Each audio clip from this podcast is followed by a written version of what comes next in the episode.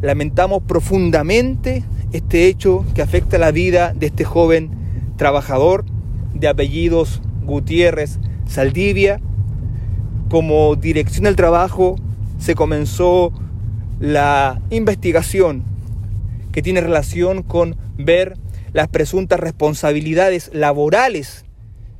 que podrían estar involucradas en este lamentable episodio que ocurre en el sector de Chinquihue,